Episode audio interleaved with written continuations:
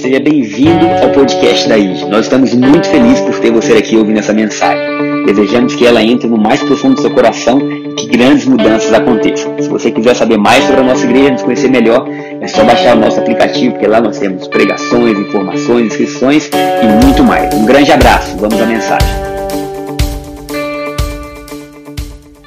Vamos lá, pessoal, grande manhã. Que bom que nós estamos aqui mais um domingo preparados para tudo que Deus vai fazer. Vocês já lembram que é hora de ligar o foco, ultrafoco, totalmente concentrado. Nós vamos começar hoje uma série chamada O Evangelho. O culto da manhã foi muito bom. Foi tão bom que eu e meu pai acabou o culto, a gente ficou conversando sobre o que tinha acontecido, que a gente precisa entender. Por que, que essa série é importante? Porque ela vai trazer uma base do porquê que a gente, como igreja ID, crê da maneira que a gente crê? Por que, que a gente entende que a graça é o único caminho, de fato, que restaura o homem a Deus? Se a gente não entende isso, a gente pode viver aqui dentro sem ter as bases de fé. Então, esse, essa série O Evangelho vão ser quatro domingos. Eu quero te, te animar a vir, a anotar, a ter dúvida, a você questionar o que está sendo dito, a você pensar. Porque se o que for ministrado entrar no seu coração, a sua vida mudou. Que a Bíblia fala que o Evangelho é o poder de Deus que produz transformação. Então, essa série O Evangelho está baseada na cultura ID, que são cinco lições que nós vamos ter para quem passou pelo café com o pastor, que é o passo inicial dentro da igreja. Quem passou pelo café com o pastor vai ter o privilégio de poder participar de grupos onde vai ser ensinado cultura ID. Como a gente começou a fazer isso agora, os próximos quatro domingos nós vamos utilizar para uniformizar a linguagem da nossa igreja. A fim de você entender. Que eu não quero que você esteja aqui quatro anos e depois diga assim: não, nem era o que eu imaginava. Eu entendi errado. Você tem que saber onde você está e saber o porquê que você crê do jeito que você crê. Ontem nós tivemos café com um pastor aqui. Quem veio? Que legal. Foi uma benção. E a gente teve uma ilha de café. Irmãos, o café a conversa foi maravilhosa, mas o café foi maravilhoso demais. Cappuccino com doce de leite, café, expresso de baunilha, uns, uns negócios que você fala, eu estou no céu.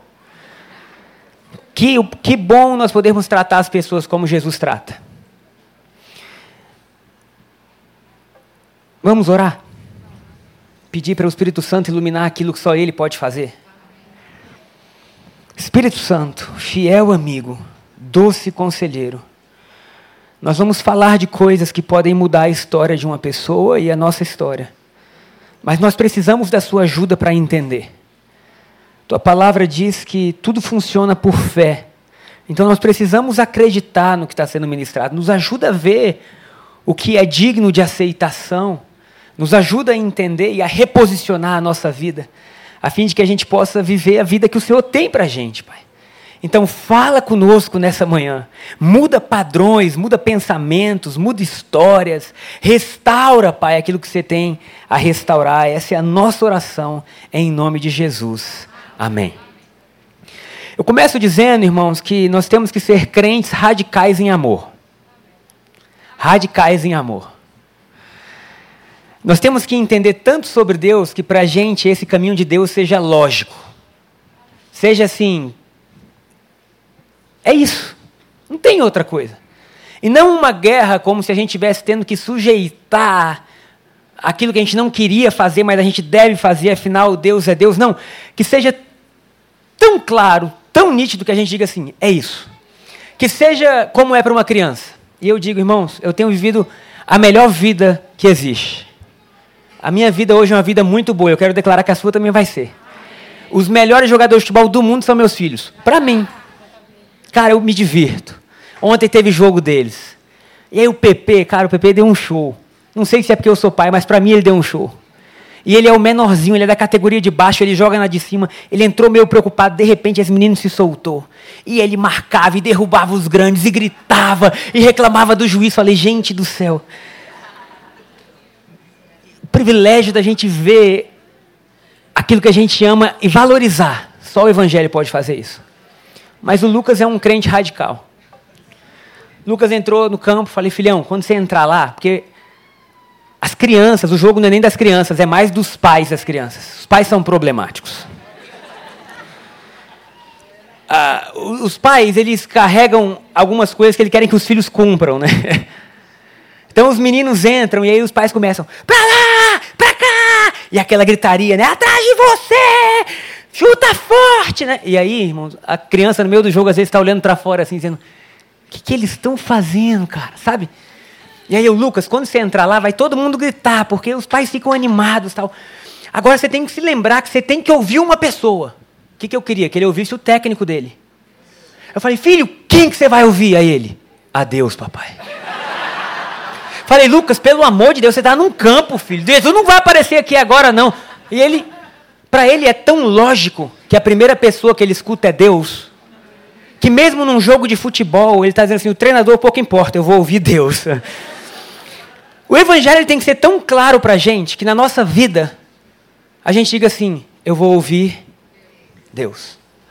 Então eu fiquei pensando sobre isso. E a gente criou esse caminho, porque é um caminho. As coisas ficam mais fáceis quando a gente entende. Porque essa fé que a gente tem, ela é combatida. O que a gente prega aqui é combatido. Se você ainda não foi combatido, você então não entendeu o que você está fazendo aqui. Porque se você entra numa roda de pessoas que são de dentro de uma religião, elas não entendem como a gente entende.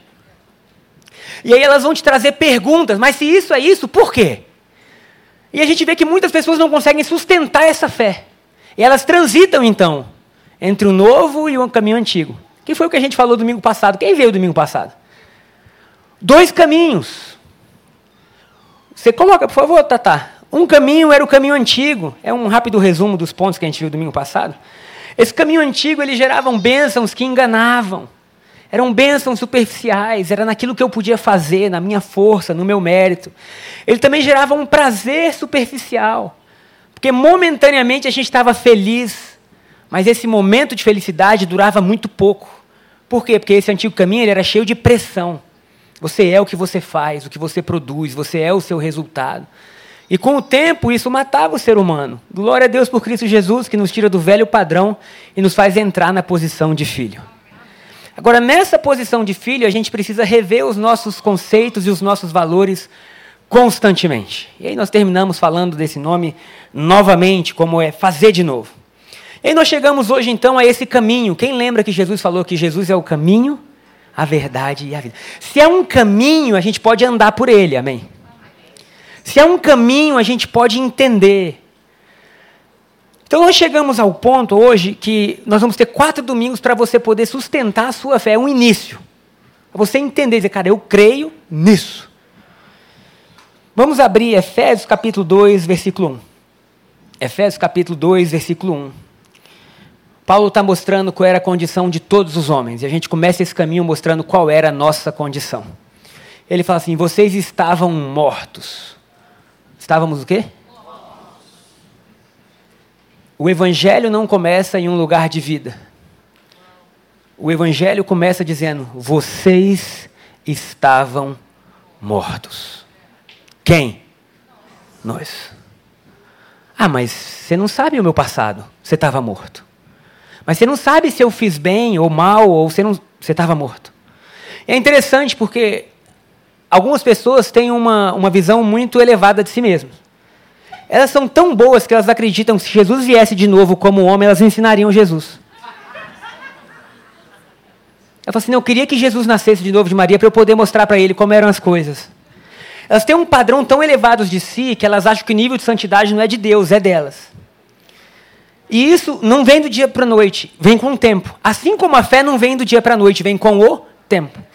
Porque Jesus falou que os homens que não criam, ou os próprios discípulos, eles eram homens de pequena se você pode ter uma fé pequena, você pode ter uma fé grande.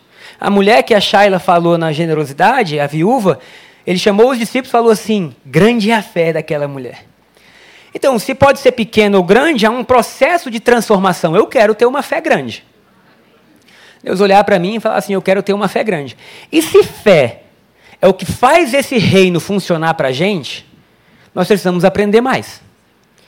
Porque se o evangelho pode ser lógico, se a gente entende o evangelho, a gente vai saber que ele funciona. Então, não é fé, ah, eu creio, eu creio, como se você profetizasse tanto que você crê. É muito mais de você entender, e porque você entendeu, você falou assim: é isso, eu creio, eu estou nesse lugar. Então, Paulo começa dizendo que nós estávamos mortos, quem? Todos nós. Algumas pessoas brincam assim, né? Quando você fala que você pecou na adolescência, isso aí não era nem pecado. Era assim. Para você pode ter sido um pecado pequeno. Para Deus, é pecado. ah, mas eu não fui tão mal. Você estava morto. Então vocês estavam mortos em vossos delitos e pecados. E por que, que isso é importante?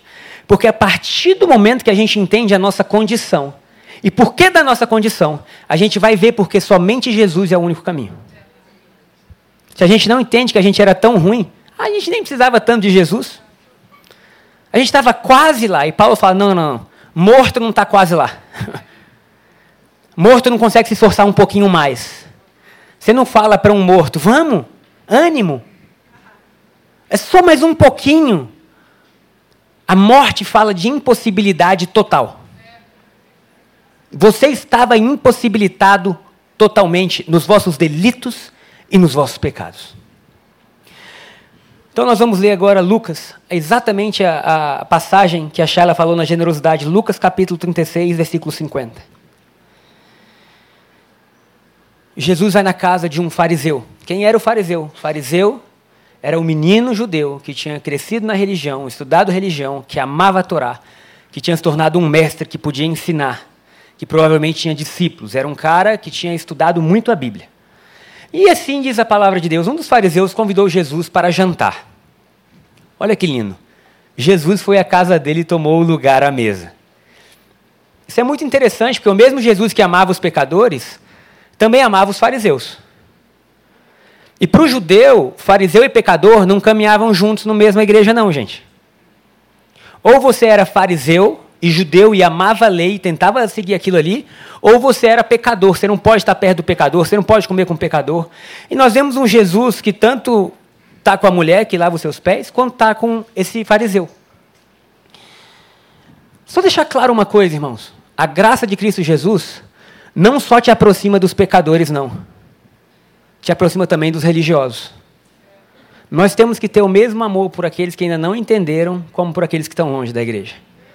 Porque o que o inimigo quer é nos levar nesses dois opostos: ou uma vida de pecado, ou uma vida de religião. Eu lembro há um tempo atrás, uma moça da minha família, ela viveu tudo que ela queria e ela tocou terror na vida dela. A moça era bonita e falou assim: Meu corpo é meu, faço o que eu quiser, e ela pirou. Um dia, ela chega lá em casa e diz assim: Vocês não sabem o que aconteceu. Eu me converti.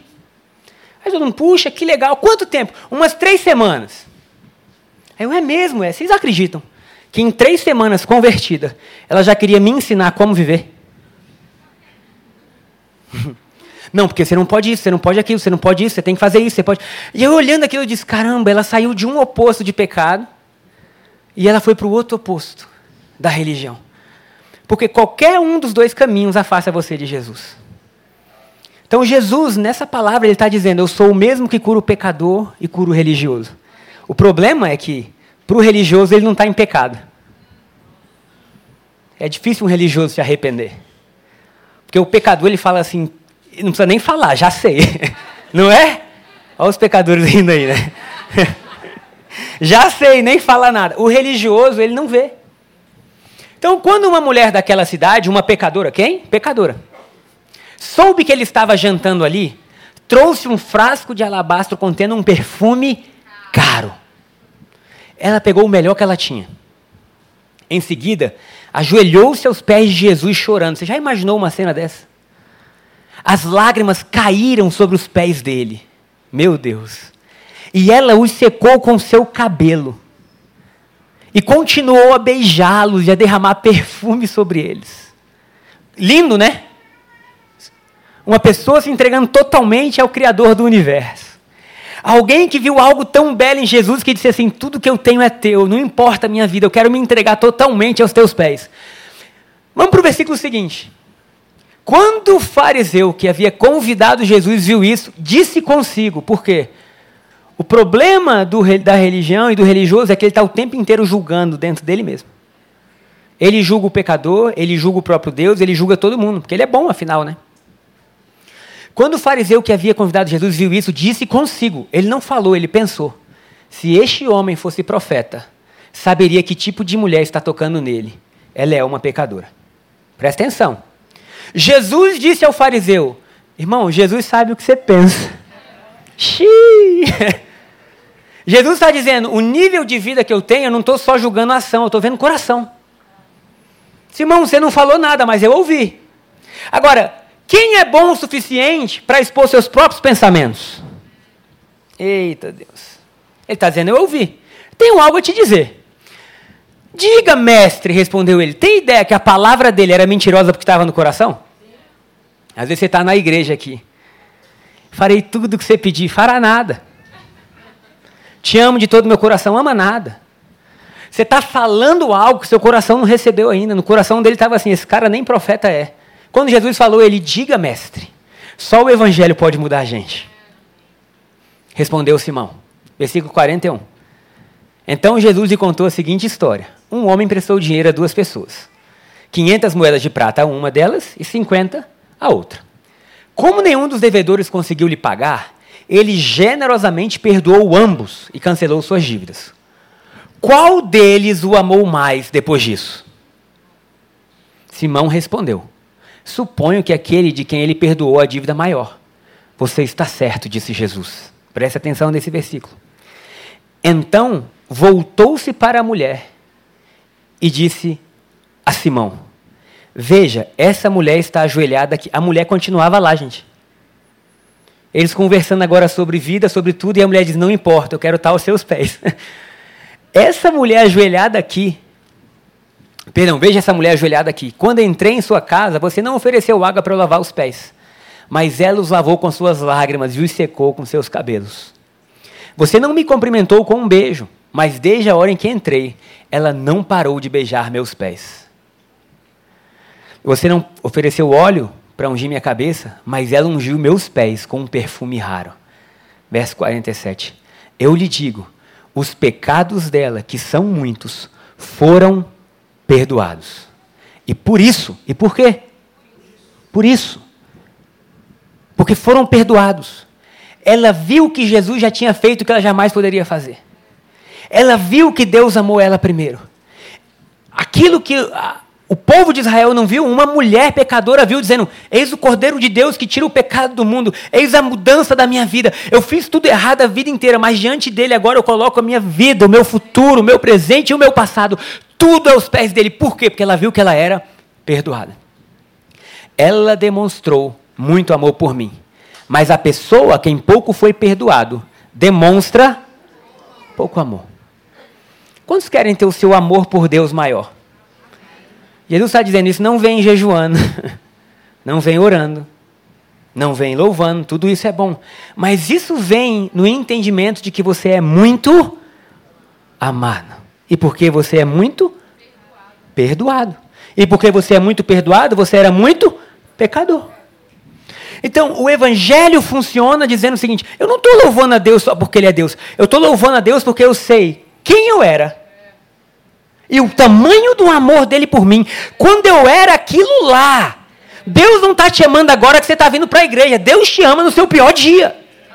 Deus te amou antes de você nascer de tal maneira que uma mulher pecadora olhou para ele e falou assim: Nele eu tenho perdão total. Então o evangelho começa dizendo: quem entende que é muito amado e muito perdoado, muito ama de volta.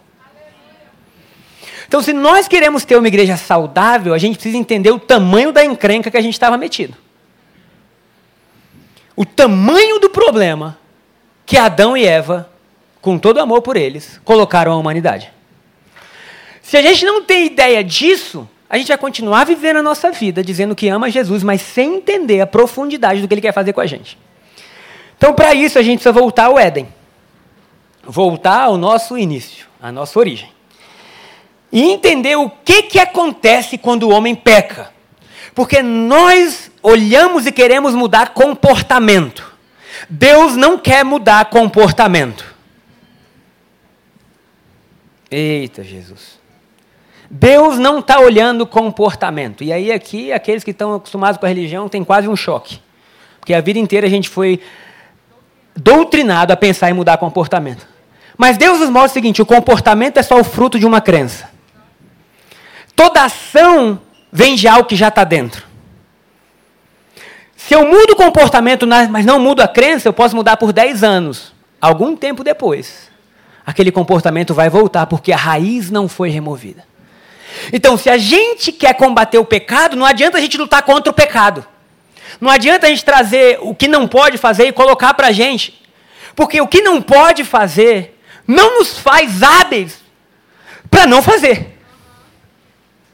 E se o nosso comportamento é fruto do que tem dentro, Deus está dizendo assim: eu estou extremamente interessado em mudar o que tem dentro de você. E depois que eu mudar o que tem dentro, você vai ver que o seu comportamento vai mudar. Você vai ver que você vai amar as pessoas. Você vai ver que você vai orar mais. Você vai ver que você vai contribuir mais. Você vai ver que você vai estar feliz. Você vai ver que você, você vai ver que você vai voltar a viver. O evangelho funciona. Aquele que perde a sua vida, acha. Você vai achar a sua vida. Então vamos voltar ao Éden ao início. Quem o homem é? Quem o homem foi formado para ser? Imagem e semelhança de Deus. Quem? Você crê nisso? Que o homem era imagem e semelhança de Deus? Que ele estava naquele jardim com domínio. Adão não era um menininho, ai, estou com medo. Adão não sabia o que era medo. Adão não sabia o que era impossibilidade. Adão deu nome a todos os animais, extremamente criativos. Você já imaginou ele vendo os grandes animais dizendo: Tu é o elefante. Por quê? Porque eu quero. Sabe, ele tinha ali a própria força de Deus dentro dele. Ele era o que ele era. Toda a viração do dia, Deus vinha tomar o chá da tarde com Adão. Pare e pensa nisso, irmão. Todo dia a Bíblia fala que Deus caminhava no jardim com Adão. Você já sentiu a presença de Deus e viu o que ela fez com você? Hoje de manhã eu cheguei, a ponte estava fechada para o culto das nove. Cheguei nove e dez. Quando eu passei ali do lado do meu corpo, se arrepiou no louvor. Eu falei, Deus é a sua presença. Domingo passado a gente teve testemunho de uma pessoa que veio, que falou assim, acabou o culto, ela veio perguntar, puxa, eu sempre odiei igreja. Eu nunca gostei de Deus. Uma amiga me trouxe. Como que Deus tocou sua vida? Eu falei, eu não sei. Foi acontecendo. Na minha infância eu fui crendo, fui orando, eu não sei, foram tantas coisas, não teve uma coisa que disse, por causa disso foi isso. Não, o amor dele foi sendo revelado. E aí eu falei, mas por quê? Eu falei, o que você precisa é ter encontros com Deus a ela. Eu cheguei aqui, eu não gosto de igreja, eu não gosto desse negócio de crente. Mas quando começou a palavra, o meu corpo inteiro tremia. Eu não conseguia parar de chorar. Meu coração está clamando por Deus. Eu pensei, meu Deus, em um culto, onde a gente tem tanta coisa acontecendo, tanta criança, Deus se manifesta um pouco e o nosso corpo reage. Você já imaginou toda a plenitude de Deus diante de Adão? O que, que acontecia com Adão? Meu Deus do céu. De Adão olhar e dizer assim: Eu sou como ele. A autoridade que tem nele está em mim. Já imaginou a força que existia dentro daquele homem?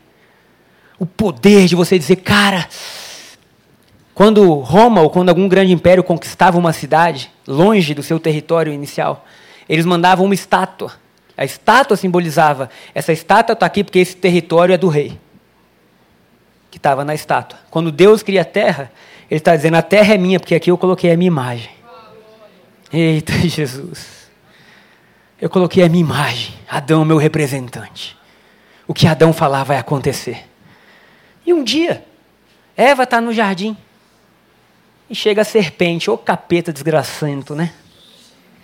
Sem vergonha, vem querer atazanar o que está bom. E o diabo vai lá conversar com Eva, e Eva foi conversar com o diabo. Irmão, se o diabo aparecer para você, não conversa com ele, não. Manda ele embora. Ele pode se comunicar bem, pode enganar a gente. Ele falei, deve ter falado, e aí, Eva, tudo bem? Ela, tudo bem. Fala uma coisa. Pode comer de tudo no jardim? Pode. De tudo? Ela, não. Tem uma árvore no meio aí que Deus falou que dessa árvore a gente não pode comer. Não? Não. Por quê? Porque do dia que a gente comer, ele falou que a gente morre. Será? O que, que nasceu no coração do homem? Dúvida. Dúvida do quê? Dúvida a respeito do que Deus era e do que Deus tinha falado. Presta atenção, irmão, você precisa entender. O pecado não foi pecado a não ser por causa de uma dúvida. Eita Jesus. Será que você morre? Ela, será? É o seguinte: se você comer, você não vai morrer, você vai ser como Deus. Mas ela já não era como Deus? Era. Mas o, o diabo usou a mentira. Aí ela, é, como é, rapaz, como é que será ser como Deus? Você já era, Eva. E ela come o fruto. Agora, o comer o fruto foi a consequência visível de algo que tinha acontecido dentro. Nós temos uma geração fazendo um monte de besteira visivelmente de algo que está dentro. Não adianta a gente levantar a placa e querer acabar com o carnaval. Porque o carnaval acontece isso, aquilo, e gritar, e gritar, e gritar. Porque se a gente não mudar o que está dentro, o carnaval pode deixar de existir, como foi no Covid. Mas pouco tempo depois, aquilo que está dentro volta a se manifestar. Então Deus nos leva a ter uma fé racional, para a gente entender. Então, se a dúvida produziu isso, sabe o que te rouba hoje do que Deus tem para você? Dúvida. Toda ação errada é fruto de um mau conceito sobre quem Deus é. Dúvida sobre o que ele pode ou quer fazer. Dúvida se ele te ama. Um tempo atrás, alguém me deu um livro de um autor e falou: Você gosta dele? Falei: Não. Por quê? Falei, eu não gosto tanto dele porque ele é um homem de Deus, um baita homem de Deus. Ele já viveu muito mais coisa que eu, eu respeito ele. Ele fala muitas coisas boas no livro, mas às vezes no meio do livro ele me gera dúvida. Ele está dizendo, Deus faz isso, Deus faz isso, Deus faz isso. Eu estou dizendo, amém, amém. De repente ele fala, mas, se isso. Pronto, gerou dúvida. Eu falo, puxa, Deus é bom, mas. Será que é tão bom assim? Se isso gera em dúvida em mim, eu não quero, porque eu preciso na minha vida ter certeza.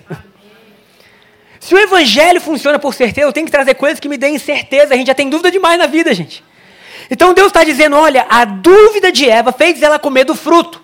E é muito ruim, porque desde aquela época o homem obedece à mulher. Foi um trabalhão para o capeta convencer Eva. A Eva comeu o raio do fruto, e a Bíblia diz assim: ela deu para Adão. E Adão comeu. Portanto, mulher, muda a sua vida que você vai ajudar seu marido, seus filhos, a sociedade.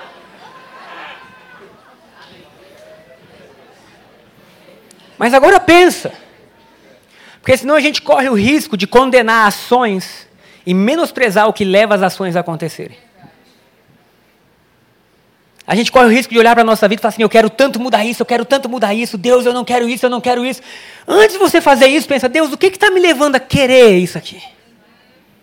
O que está produzindo esse desejo, Deus? Eu não quero lutar contra o desejo de comer o fruto, eu quero lutar contra aquilo que está produzindo isso.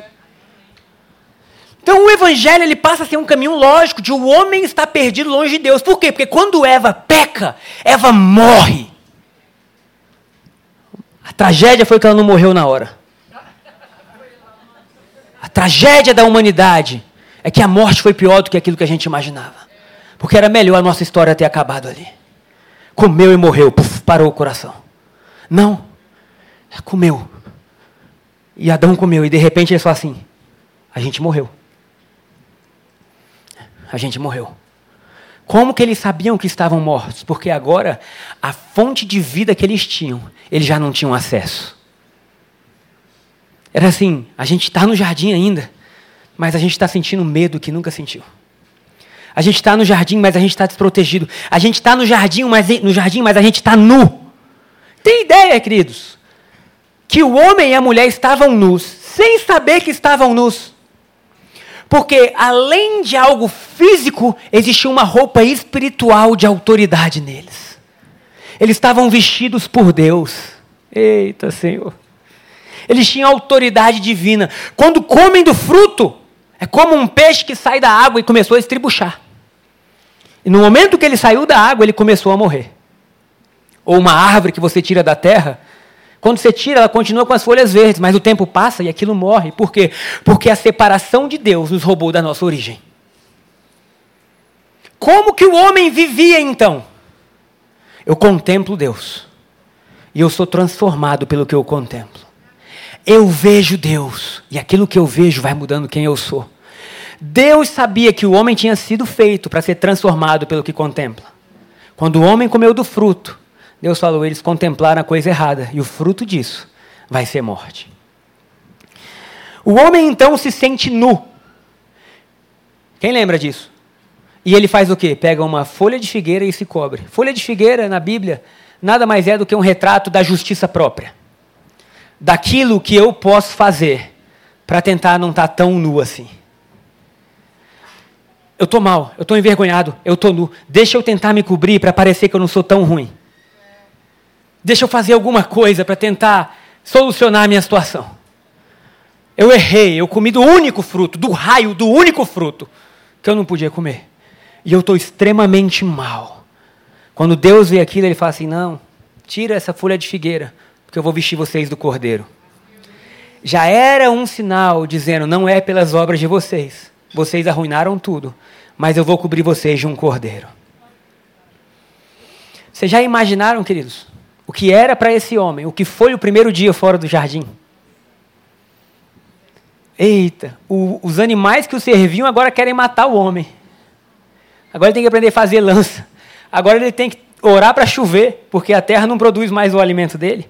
Agora ele está diante de uma escuridão de, de, de, alma, de sentidos, de existência. Ele está diante de um vazio que é terrível demais. É uma dor que é quase insuportável. Talvez quando Adão saiu do Éden, foi a primeira vez na vida dele que ele viu noite. Eu só pensei que se o Deus vinha no entardecer, e Jesus era a luz do mundo e Deus é a luz do mundo, talvez todo dia de Adão tivesse sido claro, porque quando escurecia, Deus aparecia. Mas não. Fora do jardim, a tarde vem, a noite vem, o medo vem. Então o homem está nesse lugar agora onde ele está desconectado da sua fonte. Está dando para entender? E porque ele está desconectado da sua fonte, vai surgir uma série de comportamentos que são destrutivos. Talvez não é nem que ele quisesse aquilo, mas ele já não conseguia não mais fazer aquilo. Lameque vem, começa a ter várias esposas, um cria espada, uns criam guerra, vem a depravação. Mas vocês entendem que todo esse fruto destrutivo que agora está acontecendo por ações começou com uma simples dúvida no coração. Todo mal, e vem o dilúvio, Deus tem que acabar com a humanidade. Tudo isso aconteceu por conta de uma dúvida. E é por isso que o Evangelho é a cura disso, porque agora o justo não vive por obras, o justo vive por fé. Se entender, gente. Se a dúvida foi o que tirou o homem do paraíso, a fé é o único meio de devolver o homem para aquele lugar. Se a dúvida foi o que destruiu, a fé é o que vai poder reconstruir. Se a dúvida fez um empecilho, o homem não podia mais ver Deus. Se eu não posso mais ver Deus, como eu posso ser como Ele? Imagina que eu falo hoje assim, domingo que vem, para todos os homens, nós temos um desafio. De vir vestido com a mesma roupa que eu estiver. Para a gente realizar isso, o que, que a gente precisaria, os homens? Saber qual é o raio da roupa. Mas se eu falasse assim, vocês vão ter que adivinhar. A igreja está exatamente como está hoje. Porque um ia pensar, ele veio de branco com preto, ele não vai vir de branco com preto de novo. Ele vai vir com outra cor. O outro ia pensar assim: se ele for de branco com preto, ele vai repetir. E cada um ia ter a sua ideia do que fazer para se parecer. E a ideia de cada um seria totalmente diferente daquilo que é. E é bem provável que a igreja estivesse como hoje, cada um com a sua roupa achando que estava fazendo o correto. Sim ou não? Tem ideia que foi isso que aconteceu?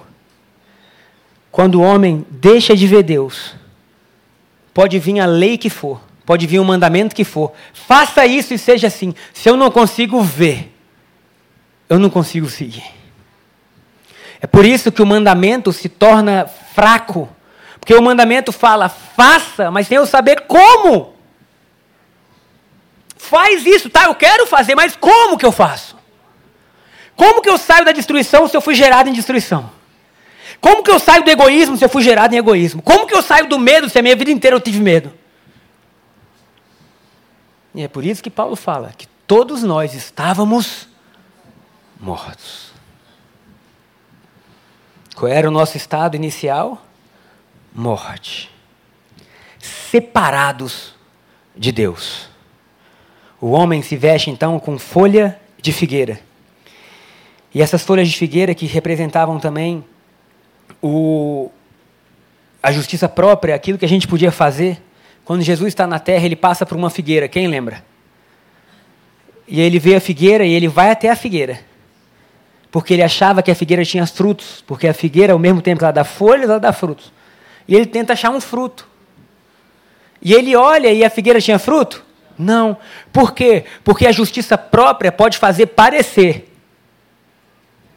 mas nunca dá fruto. É muito duro, irmãos. A gente precisa entender. Porque senão a gente vai ficar brigando com os outros. Querendo mostrar que a graça é a graça. Por... Cara, a gente não precisa mostrar nada para ninguém, só precisa crer. Se a gente crer e entender, até a nossa fé vai facilitar os outros. E aí Jesus olha para aquela figueira e não tem fruto, porque às vezes todo o nosso esforço não pode produzir fruto. E aí ele lança uma maldição sobre a figueira, dizendo assim: seca. No dia seguinte, os discípulos estão passando pelo mesmo lugar e eles falam: Olha, mestre, a figueira secou. Está dizendo o que, que isso tem a ver? Isso tem a ver que Deus vai fazer secar a figueira na nossa vida. Secar, a gente não pode produzir o que Ele quer. Pode até parecer que, mas quando você chega perto, não é. E aí Deus está dizendo: Eu vou fazer secar, porque só quando a figueira seca que o cordeiro pode ser revelado. Só quando a figueira é removida que Jesus pode dizer, então eu sou o seu salvador. Só quando a gente tenta parar de se vestir, porque a gente está morto e morto não consegue, é que Deus fala: agora você entendeu, agora eu começo a agir na sua vida. Quando a gente entende isso, as campanhas perdem força.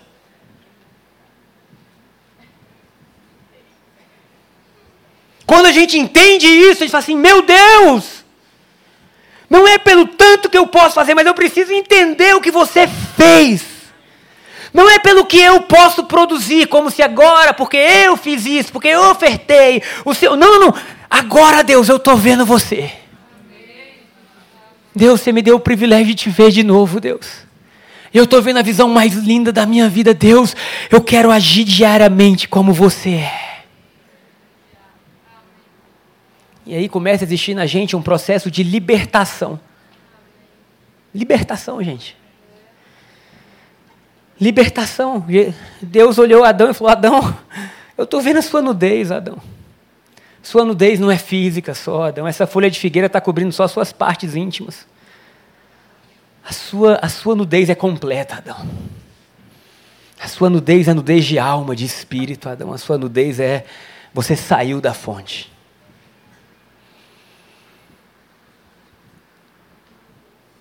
Você saiu da fonte. Não tem mais vida para você.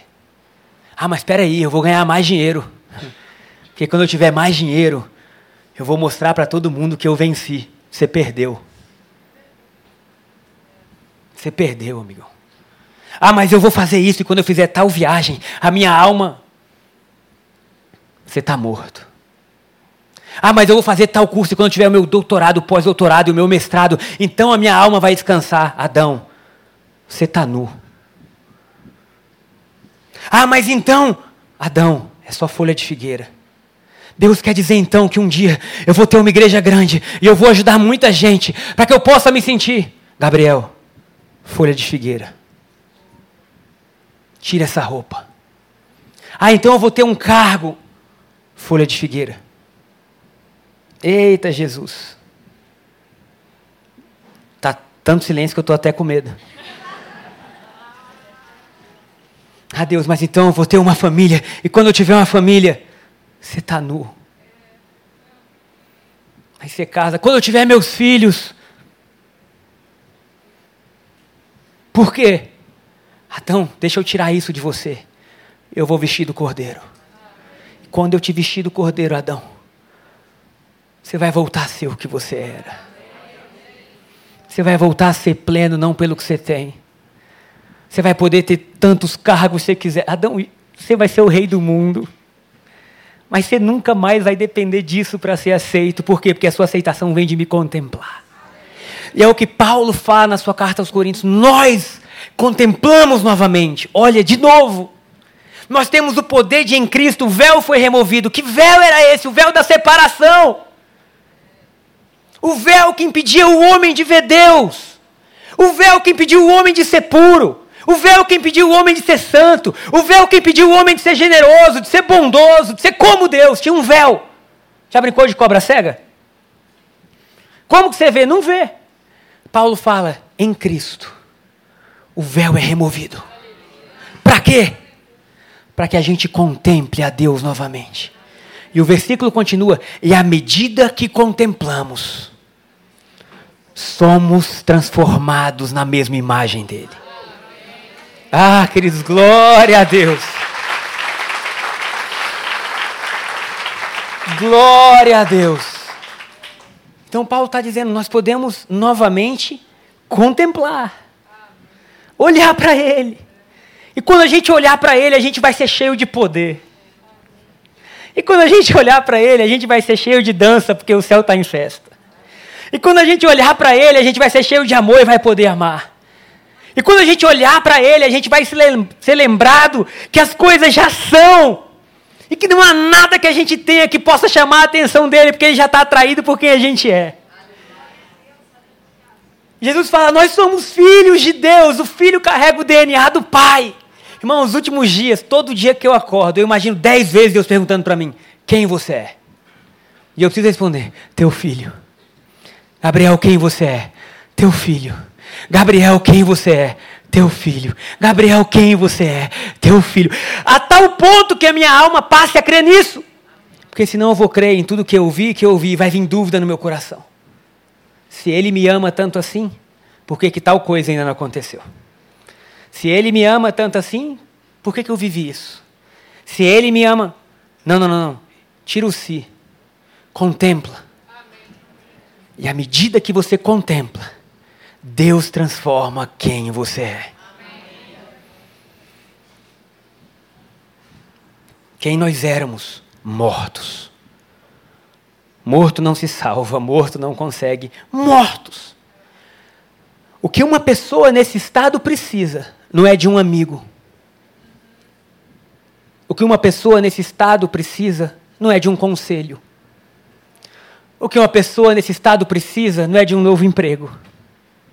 O que uma pessoa que está morta precisa não é de uma solução. O que uma pessoa que está morta precisa é de um Salvador. É de alguém que devolva vida. Se nós estávamos nesse lugar, morto, essa é a causa que Deus não está olhando nossas obras, porque morto só produz besteira. Faz sentido? Se Deus olhasse nossas obras, a cruz era o nosso lugar. Porque o salário do pecado é a morte. E a morte vai gerar mais pecado. É um ciclo destrutivo. Mas aí Deus olha para a gente e fala assim: Eu tenho algo novo para vocês. Eu quero trazer vocês de volta para o jardim. Não, irmão, dá um amém de verdade. Amém. Eu quero trazer vocês de volta para o lugar que vocês olham para mim. Para o lugar que vocês são ricos. para o lugar que vocês são vestidos. Para o lugar que vocês são plenos. Para o lugar que vocês são amados. Então, quando a gente entende que o homem estava nesse lugar, a gente chega a um ponto que é nós precisamos de um Salvador. É por isso que o Evangelho não é uma lista de regras, porque morto não pode obedecer. É por isso que alguém, quando fala assim, não, o que Deus está esperando de você, irmão, Deus não está esperando nada de mim. Por quê? Porque eu nunca pude dar para Ele nada de bom. Você entende que é lógico? Ah, mas eu creio assim, tudo bem, essa é a sua fé. Para mim, não. A Bíblia diz que o perfeito amor lança fora todo medo. 1 Coríntios fala que o amor, que é Deus, não busca seus próprios interesses. Deus não está olhando para mim tentando satisfazer um desejo dele. Aí quando você entende, então por que ele está olhando para mim? Porque simplesmente ele me ama.